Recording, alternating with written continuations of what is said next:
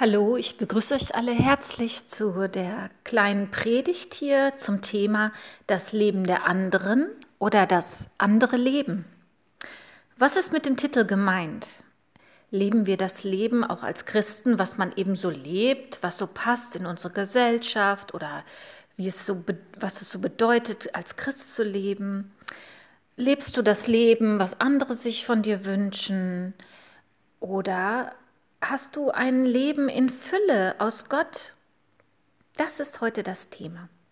Und wir schauen uns das an, ähm, indem wir auf drei, die ersten drei Verse des Epheserbriefes gucken. Der Epheserbrief wurde wahrscheinlich von Paulus geschrieben, als er vielleicht sogar im Gefängnis saß. Allerdings ist das nicht ganz sicher. Auch richtete sich der Brief nicht ausschließlich nur an die Epheser, denn dieser Zusatz, der Brief an die in Ephesus lebenden, dieser kam später dazu. Sowohl, es wird sich also auch an alle Gemeinden in Kleinasien richten. Deshalb ist auch das der einzige Brief, der nicht so ganz speziell auf eine gemünzt ist. Das Hauptthema des Epheserbriefes ist hier die göttliche Erwählung. Wer wir sind in Jesus und was wir davon haben. Also sehr interessant. Ich lese mal die den Epheserbrief, Kapitel 1, Vers 1 bis 3. Nehmt euch doch, weil ihr jetzt mich heute nur hören könnt, euch auch eine Bibel dazu, damit ihr immer wieder nachgucken könnt. Paulus, Apostel Jesu Christi nach Gottes Plan und Willen, an die, die in Ephesus leben und zu Gottes heiligem Volk gehören, euch allen, die ihr aufgrund des Glaubens mit Jesus Christus verbunden seid, wünsche ich, Gnade und Frieden von Gott, unserem Vater und von Jesus Christus, unserem Herrn. Gepriesen sei Gott, der Vater unseres Herrn Jesus Christus. Gepriesen sei er für die Fülle des geistlichen Segens, an der wir in der himmlischen Welt durch Christus Anteil bekommen haben. Erst mir einmal fällt mir auf, wie der Paulus sich in Vers 1 vorstellt. Paulus sagt von sich, dass er ein Apostel Jesu Christi ist. Er sagt also, wer er in Christus ist. Ein Apostel ist ja jemand, der Jesus selbst begegnet ist und den Jesus selbst gesendet hat, den Glauben zu verkünden. Wir wissen aber ja von Paulus, dass er zwar Jesus begegnet ist, aber ja nicht ganz persönlich und direkt, sondern nur in einer Erscheinung. Aber dort hat er, ist er schon ganz persönlich Jesus begegnet und hat ihn reden hören. Also er hat ihn nicht von Angesicht zu Angesicht gesehen. Aber trotzdem stellt sich der Paulus hier so ganz klar vor, ich bin ein Apostel, ich bin nach Gottes Plan und Willen berufen. So, so ganz sicher ist der Paulus da. Ich höre da kein Zögern heraus.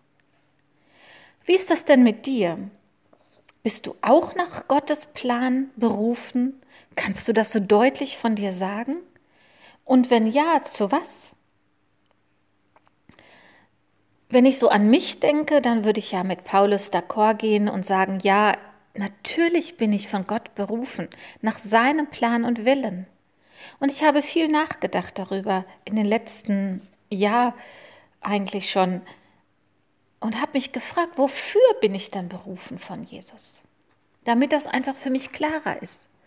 Und ich glaube auch, dass ich berufen bin, Jesus zu verkündigen, ihn groß zu machen, dafür einzuladen, für ihn einzuladen. Aber ich bin auch berufen, Menschen auf ihrer eigenen Suche nach ihrer Berufung, nach ihrer Bestimmung, ähm, durch Coaching, durch Seminare, Menschen dabei zu begleiten. Denn ich wünsche mir von ganzem Herzen, dass wir alle in unsere Bestimmung hineinfinden und unserem Herzen folgen. Denn dann darin liegt so viel Kraft und Leben. Und so höre ich das jetzt auch hier in Vers 1 beim Paulus heraus. Da ist so eine Sicherheit, so ein Selbstverständnis, da ist so viel Klarheit und Selbstbewusstsein. Und mit so einem klaren Bewusstsein für das, wer wir sind in Christus und wofür wir erwählt sind, können wir einen Auftrag viel besser ausfüllen. Wir kennen ja auch Paulus aus den Briefen so. Er hatte ganz viel Kraft und Leben. Er sprühte von dem, was er glaubt und erlebt hat. Er war nicht nur Jesus begegnet, sondern hatte in unterschiedlichsten und sehr herausfordernden Situationen, äh, zum Beispiel als er Schiffbruch erlitt oder als er aus dem Gefängnis von den Engeln befreit wurde, dort hat er Jesus erlebt, seine Hilfe und seine Rettung. Und Paulus hatte eine Leidenschaft, die er mit Jesus auslebte. Was ist Paulus Leidenschaft? Ich würde sagen, Paulus Leidenschaft war ähm, das Wort Gottes, die Tora. Denn er war ja Schriftgelehrte. Er, er hatte von klein auf in den Schriften geforscht und studiert. Er war deshalb auch so überzeugt davon, als er anfangs die Christen verfolgte. Er war überzeugt davon, was er machte, was er für Gott machte. Und ja, er war immer leidenschaftlich unterwegs. Das, wovon er überzeugt war, tat er mit ganzem Herzen und mit aller Kraft. Aber dann, als er eben Jesus hier getroffen hat, da hat sich sein Leben ganz verändert und auch sein Blick auf die Schriften und die Tora hat sich verändert. Er hat das anders verstehen können und anders die Schrift auslegen können. Ihm wurden die Schriften durch den Heiligen Geist lebendig und kein anderer als Paulus hat im Neuen Testament so viel die Zusammenhänge von Alten und Neuen Testament erklärt. Das war seine Stärke, das war seine Leidenschaft und dies konnte er auch mit Jesus leben.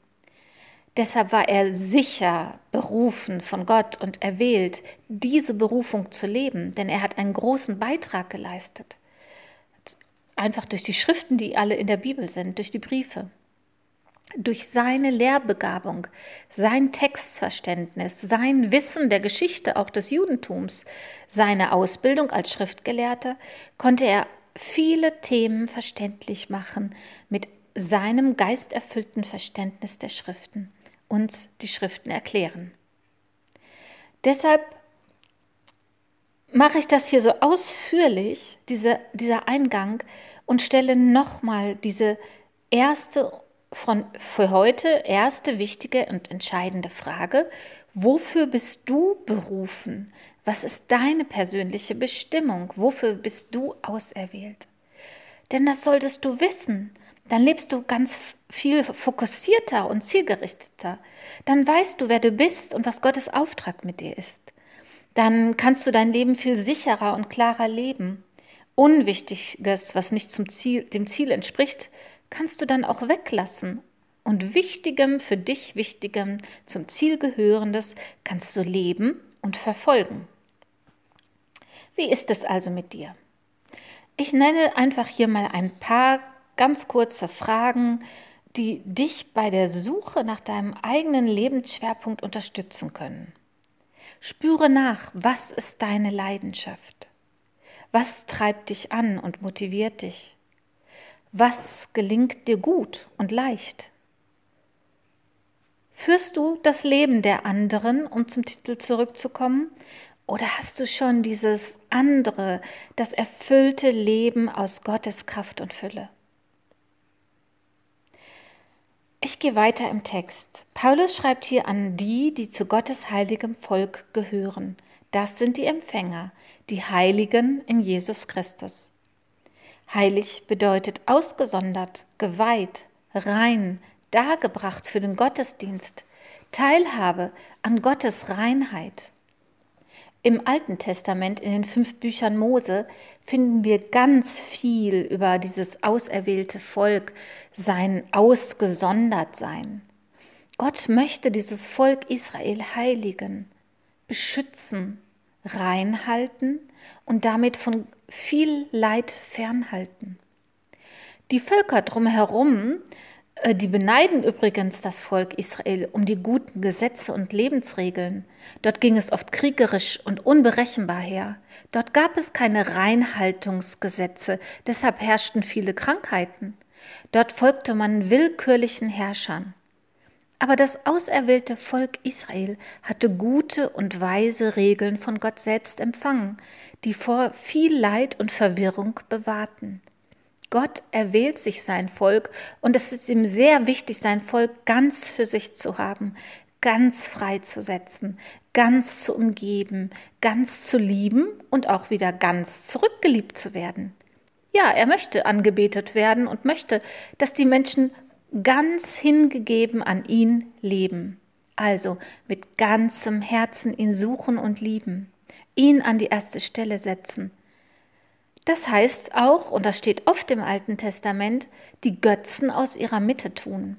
Für mich bedeutet diese häufige Aufforderung Gottes an die Menschen, die Götzen wegzutun, dass alles, was unser Vertrauen von Gott wegzieht, auf andere Dinge hin, das ist Götzendienst.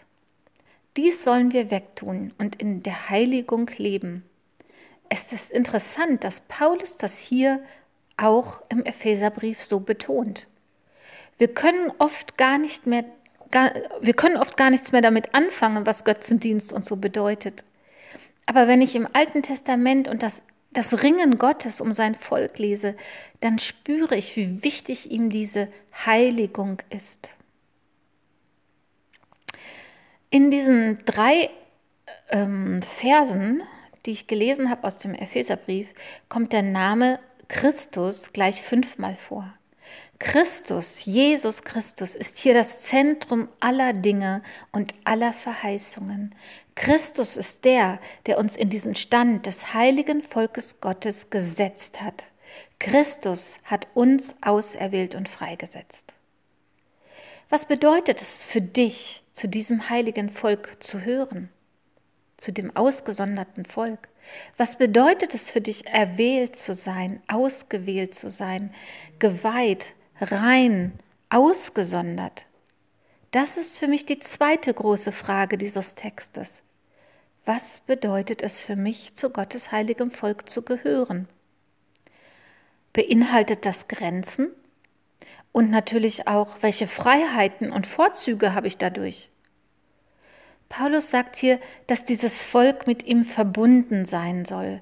Verbundenheit ist übrigens das, was Jesus sich ganz besonders gewünscht hat vom Vater, dass er mit dem Vater war er ja sowieso verbunden, aber dass er mit uns Menschen eins ist, in uns ist und wir in ihm. Darum hat er immer wieder gebetet. In Johannes 15 könnt ihr das nachlesen. Es war ihm so wichtig, dass wir in ihm bleiben und er in uns. Also das zeigt, ähm, das zeigt ja, bleiben und geheiligt sein sind Dinge, die die Beziehung zwischen Mensch und Gott anzeigen. Und Gott ist derjenige, der sich diese enge Beziehung wünscht und den Weg dafür bereitet. Mehr noch, er ist der, der liebt und erwählt ohne Gegenleistung. Aber geheiligt und auserwählt heißt für mich nicht, dass ich mich jetzt Menschen entziehen muss oder Situationen entziehen muss, dass ich irgendwie mich als was Besseres wahrnehme. Nein, das Licht strahlt in der Finsternis und das Licht ist heller. Das Licht ist immer stärker und muss sich nicht zurückziehen.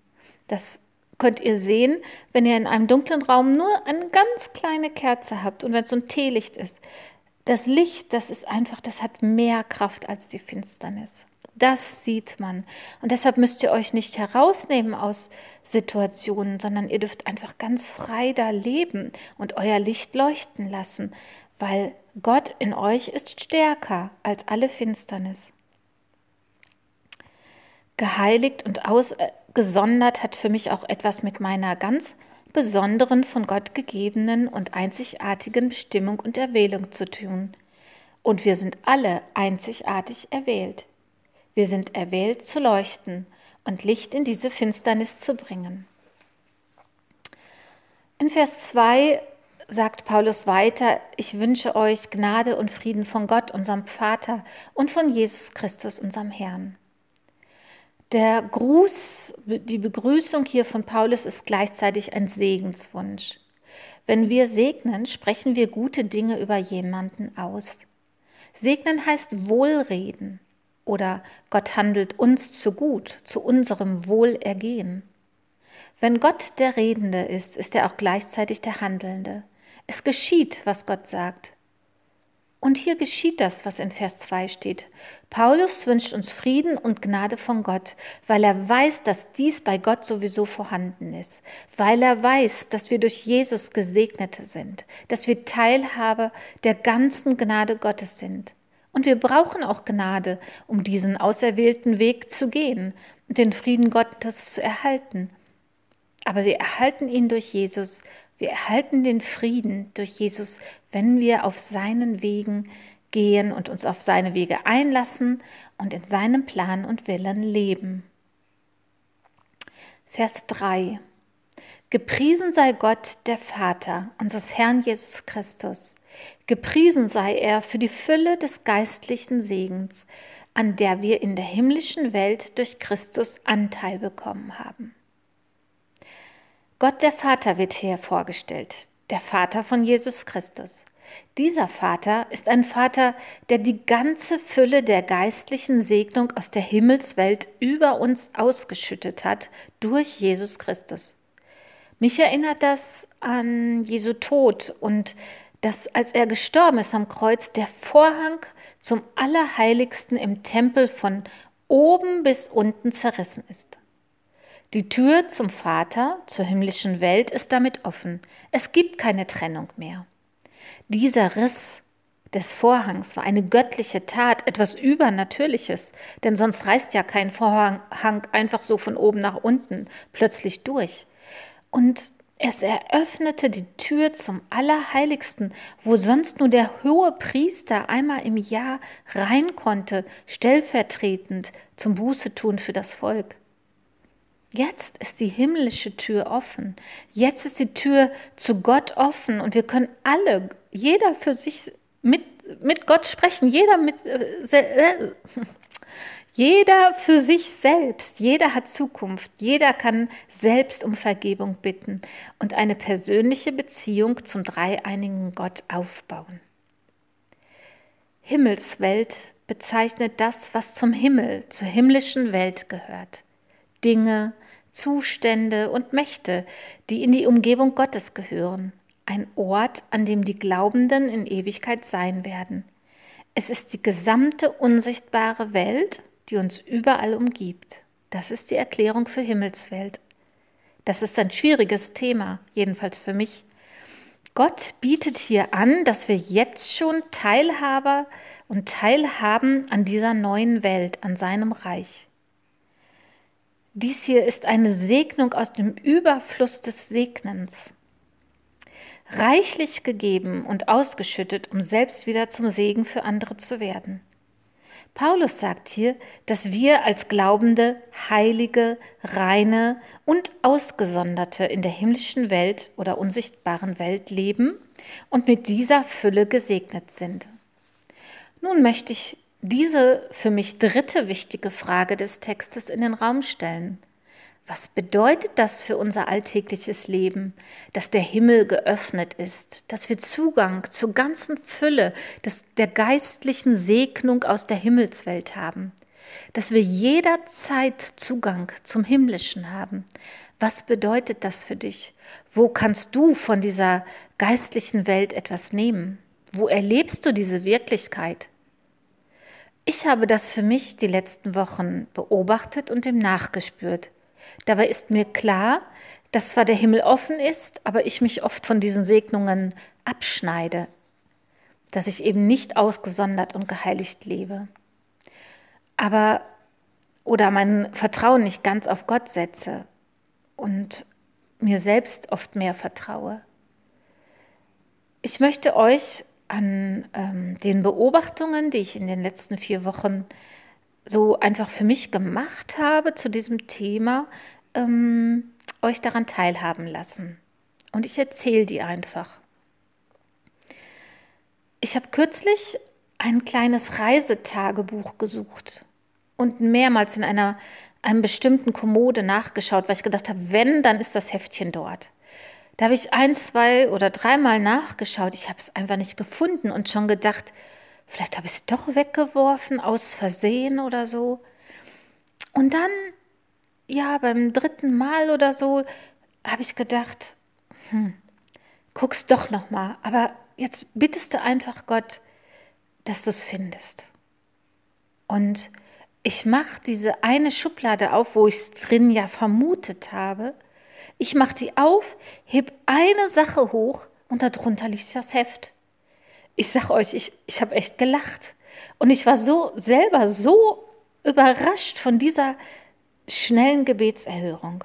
ich war total überwältigt. Eine andere Situation, wir hatten diesen Bibeltext auch im Hauskreis und wir haben darüber gebetet, was das jetzt für uns bedeutet, dieser Zugang zur himmlischen Welt und hatten so eine Zeit der Stille. Und mein iranischer Bruder betet in dieser Zeit zu Gott und ihm fällt ein iranischer anderer Bruder ein oder Freund ein und für den möchte er in der Not gerade beten. Aber Gott sagt zu ihm, jetzt nicht, jetzt nicht, komm einfach so, deine Sorge ist jetzt nicht dran. Und er zeigt ihm, dass in seiner Welt ganz viel Freude und Feiern ist, ohne Sorgen. Er sagt ihm, sei einfach da. Das ist Gottes Welt, eine Sicht in Gottes Welt. Feiern und Freude. Ich schaue ab und zu äh, die Sendung von ERF Mensch Gott. Dort habe ich letztens eine Sendung gesehen. Dort wird ein Franco Breido interviewt. Er ist Christ und er hatte mit 28 Jahren akuten Blutkrebs. Obwohl er im Sterben liegt und sich seine Organe schon nachweislich auflösten, sitzt seine hartnäckige, gläubige Mutter an seinem Bett und betet für ihn. Sie betet alle Verse, die sie aus der Bibel kennt, die über Heilung sprechen, über ihrem Sohn aus. Ja, und wie die Ärzte ihr schon sagen, er stirbt.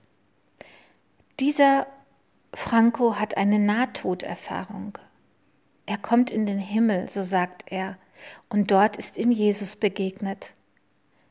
Und in Jesu Augen hat er alles gefunden und gesehen, was sich ein Mensch wünscht.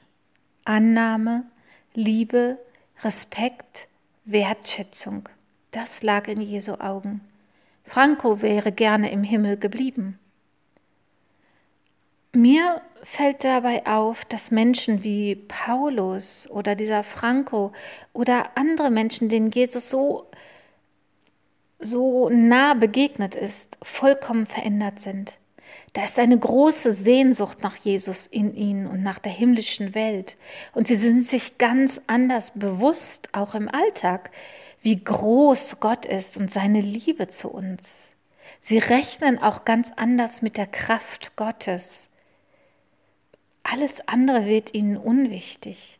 Sie wissen von Gottes Größe und Macht und erwarten viel von ihm. Dann ist mir die Bibelstelle auf, eingefallen in, aus Apostelgeschichte 10.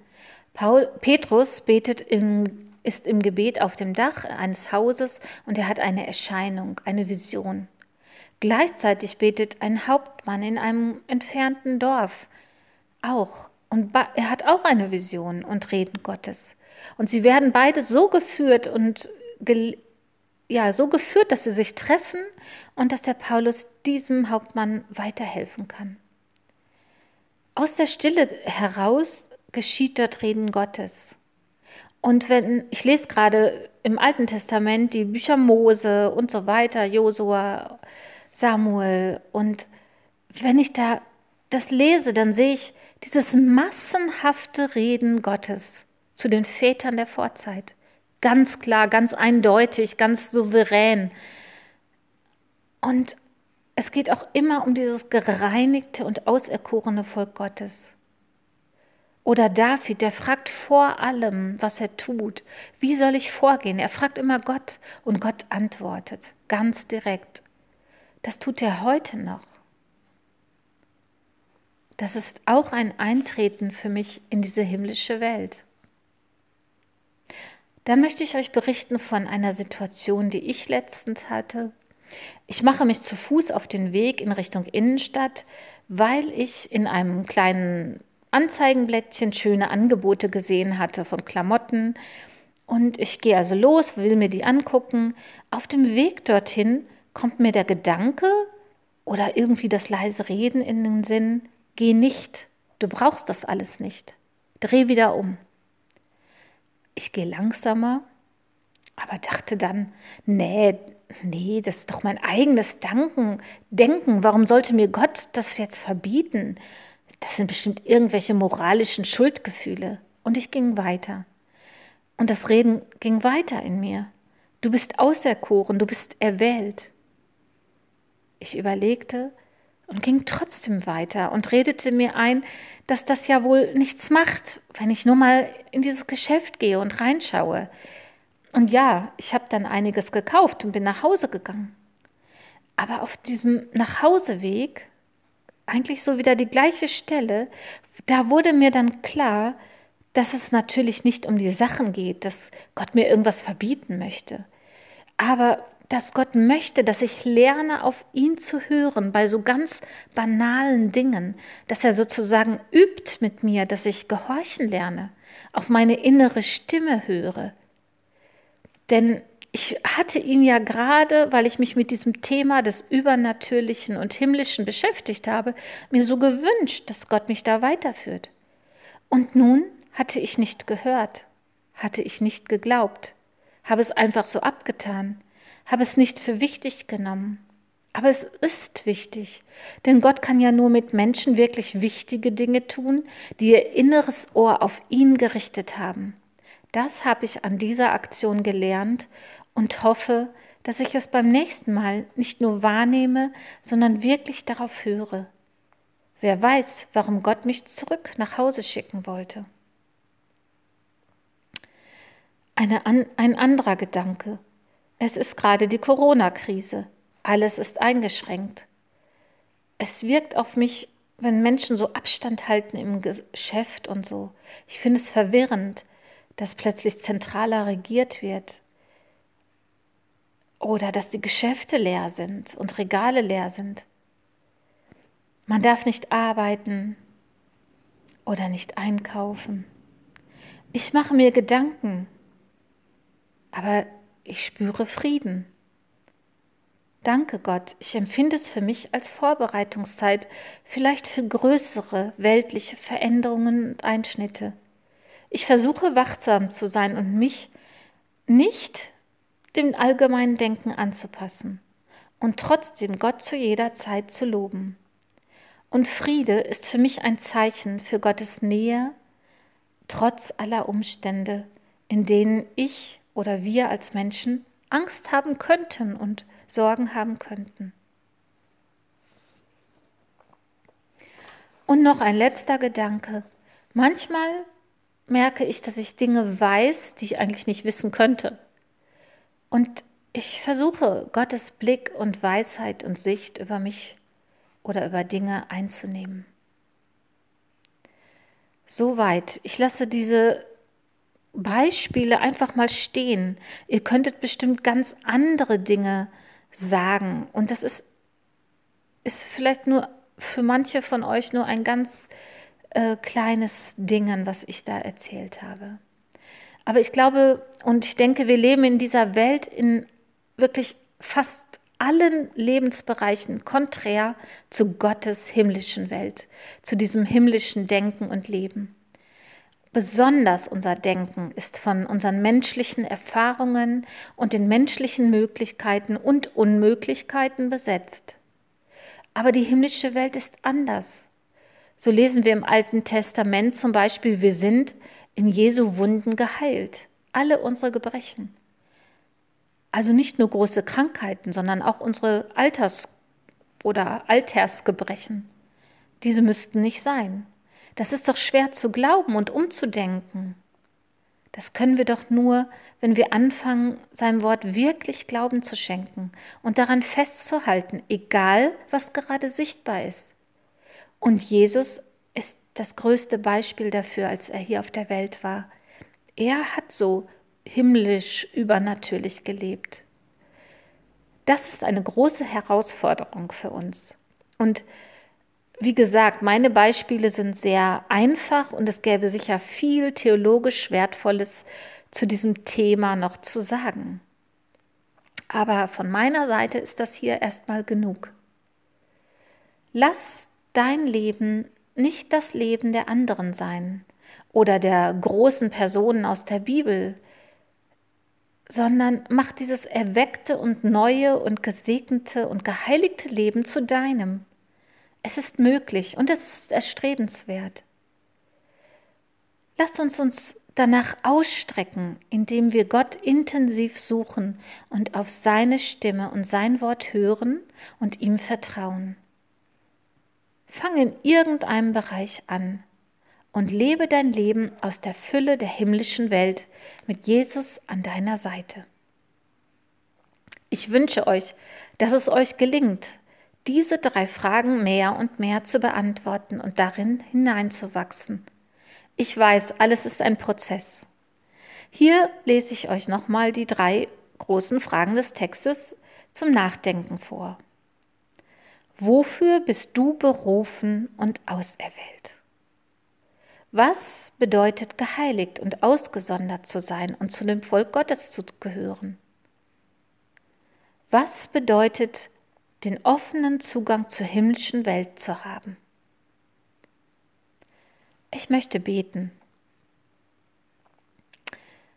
Lieber Vater, ich danke dir, dass du uns mit der Fülle der geistlichen und himmlischen Welt gesegnet hast, weil du ein guter Gott bist, weil du lebendig bist und weil du immer in Fülle gibst. Und danke, dass wir zu deinem auserwählten Volk gehören, dass du mich ausgewählt hast, um dir zu dienen, um dich zu lieben und dich zu ehren. Ich danke dir dafür, dass du uns liebst, vollkommen dass du immer zu deinen Versprechen und zu deinem Bund stehst und uns einfach so annimmst. Ich danke dir für alles, was du uns zutraust. Und ich bitte dich auch, dass du uns lehrst, wie wir näher zu dir hinwachsen können und mehr und immer besser in dir bleiben können. Du in uns und wir in dir. Amen. Gott segne dich dabei, immer mehr hin zu ihm in die Fülle der Segnungen hineinzuwachsen. Und ich möchte euch jetzt noch segnen. Ich segne euch, ich segne dich mit einem ehrlichen Herzen und einer klaren Bestandsaufnahme. Ich segne dich mit einem bußfertigen Herzen, das umkehrt und Jesus sucht. Ich segne dich mit dem neuen Leben aus der Kraft des Heiligen Geistes und seiner Fülle und seinem Reichtum. Gott ist gut, er liebt dich vollkommen, er hat dich erwählt, sein Kind zu sein, und er ist der Sieger über allem. Halleluja. Amen.